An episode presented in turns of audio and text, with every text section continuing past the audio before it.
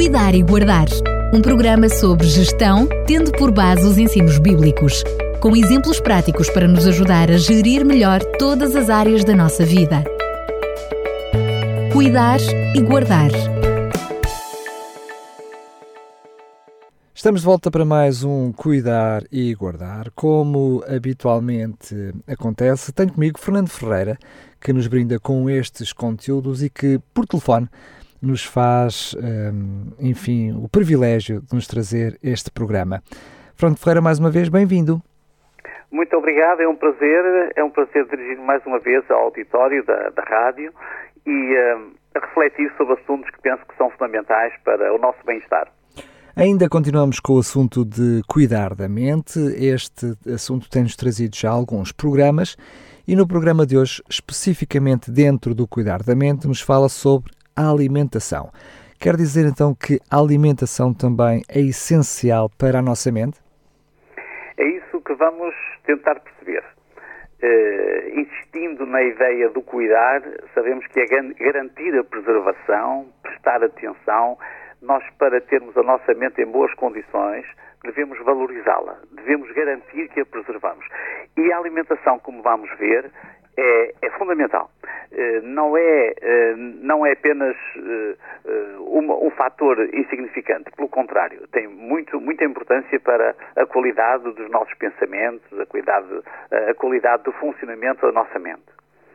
De qualquer maneira, eu gostaria de lembrar o objetivo das nossas reflexões, que tem sido ajudar-nos a fazer uma boa gestão de todos os recursos que a vida nos proporciona.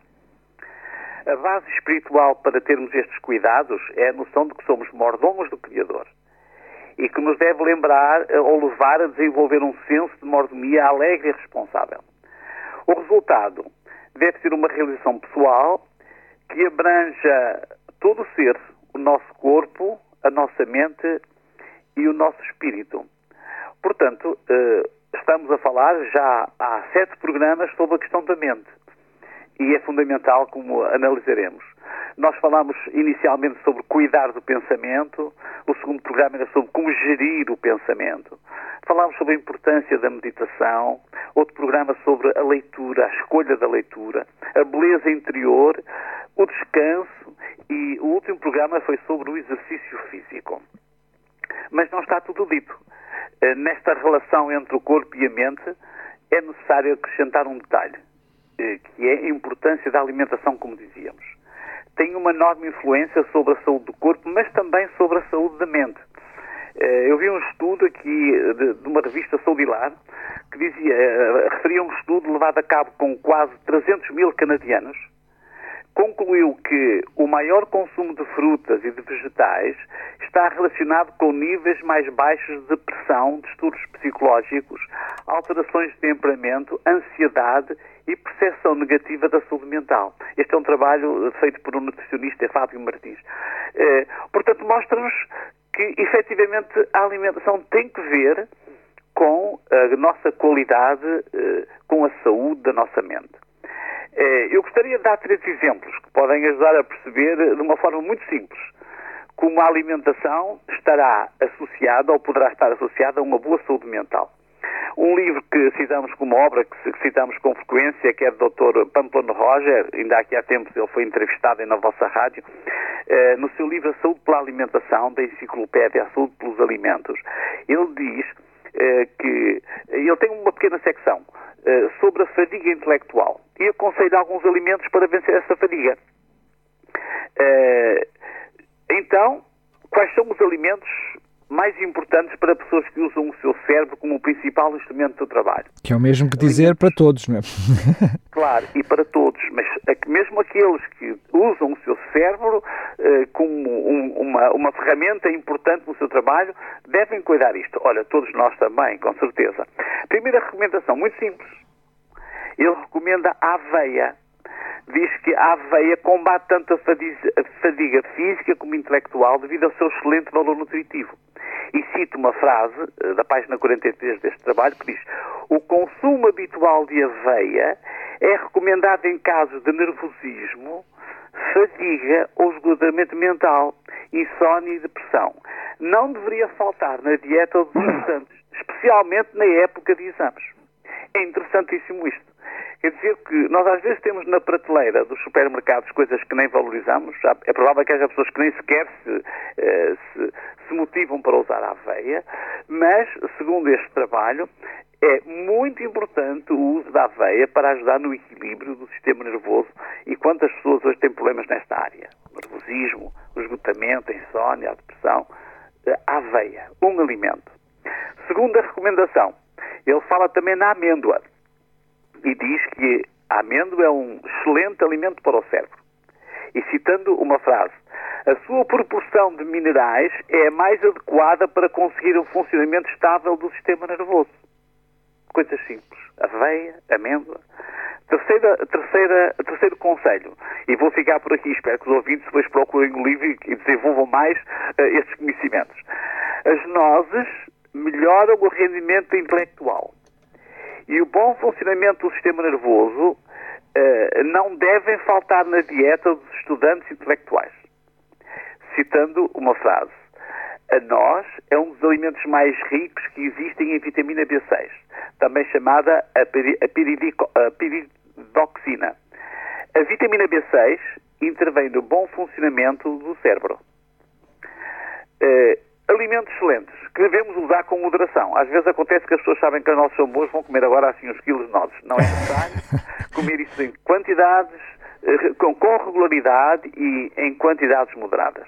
Eu diria Afinal, que talvez um, um, punhado, não é? Uma mão, uma sim, mão por, por dia seria o suficiente. Umas, uma, umas 8 a 10 amêndoas, portanto, proporções que se podem juntar numa refeição, sobretudo num pequeno almoço, vamos falar nisso já mais adiante. Portanto, usar com moderação, mas usar. E às vezes as pessoas compram estas coisas na altura do Natal, depois durante o ano quase não usam mais. É o que às vezes acontece na nossa cultura. Afinal, quanto podemos fazer para a nossa saúde mental? Cuidar do pensamento, fazer uma boa gestão, a meditação, a leitura, cuidar da beleza interior, o descanso, o exercício e agora proporcionar alimentos simples e saudáveis. O doutor, o doutor Pamplona continua. O cérebro requer para o seu funcionamento apenas duas substâncias, oxigênio e glucose. No entanto, diz ele, muitos outros nutrientes são também necessários para o desempenho do pensamento, da memória, do autodomínio e de outras funções superiores da mente. Ele depois diz, fala nas vitaminas do complexo B, são as que mais influem no bom funcionamento do cérebro e do sistema nervoso no seu conjunto, os minerais, que também intervêm diretamente na atividade dos neurónios, os ácidos gordos uh, insaturados, como o linoleico, que predominam nos frutos secos, são necessários para o desenvolvimento do sistema nervoso. Mas há uma nota que eu penso que eu, que eu queria destacar aqui. Ao contrário, o consumo excessivo de açúcares e de certos aditivos, como os corantes, afeta o sistema nervoso e altera o comportamento. Há a certeza de que estes produtos podem chegar a produzir hiperatividade e até condutas agressivas, especialmente nas crianças. Como isto é importante para o nosso cérebro, não só o que nós devemos comer, mas também aquilo que nos prejudica. E o nosso problema é que a nossa sociedade tem um hábito de consumo excessivo. Se nós pensarmos nas coisas doces que as pessoas comem, eh, e agora vem a altura dos, do calor, dos gelados, das bolas de Berlim, tantas coisas, açúcar, açúcar, açúcar. Isto pode produzir hiperatividade, diz ele que há certeza de que estes produtos podem chegar a produzir hiperatividade e até condutas agressivas, especialmente nas crianças. Como às vezes nós contribuímos para o nosso desequilíbrio de uma forma inconsciente. Comer boas coisas e reduzir aquelas que nos são prejudiciais ou eliminá-las. Uma sugestão. Comece o seu pequeno almoço com uma ou duas peças de fruta, use a aveia, pode cozinhá-la, ou deixá-la durante a noite em repouso em leite ou numa bebida vegetal ou num iogurte. Adoce com algum fruto seco, umas passas de uva, figos secos, tâmaras, ameixas secas e outros frutos deste género que podem adoçar perfeitamente. Junte uma meia dúzia de amêndoas, ou cajus, ou amendoins, umas quatro nozes. Que bom pequeno almoço para o seu cérebro. E é tão simples, não acha? Conclusões. Quantos de nós quando nos sentamos à mesa, temos a intenção de fornecer os nutrientes adequados para conseguir o equilíbrio do corpo, mas também da mente.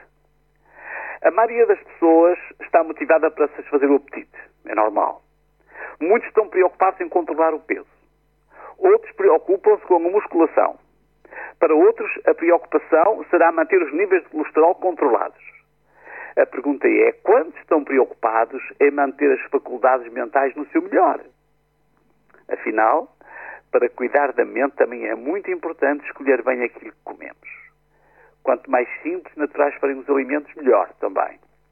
Escolha alimentos simples em vez de produtos industrializados. Escolha alimentos adequados à manutenção da mente. Escolha bem o que come, contribua melhor para a saúde da sua mente. Se não saber cuidar da sua mente, não conseguirá cuidar de mais nada.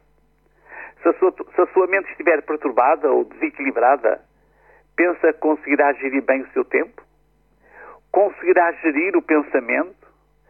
Conseguirá gerir as suas relações familiares?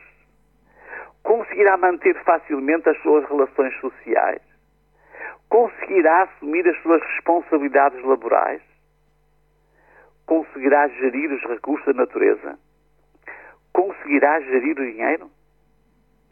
É impressionante como, quando nós pensamos nessa perspectiva, a nossa mente deve ser cuidada, porque é ali que está o centro da vida. É isso que vai, está aí o centro da gestão de tudo quanto fazemos e somos.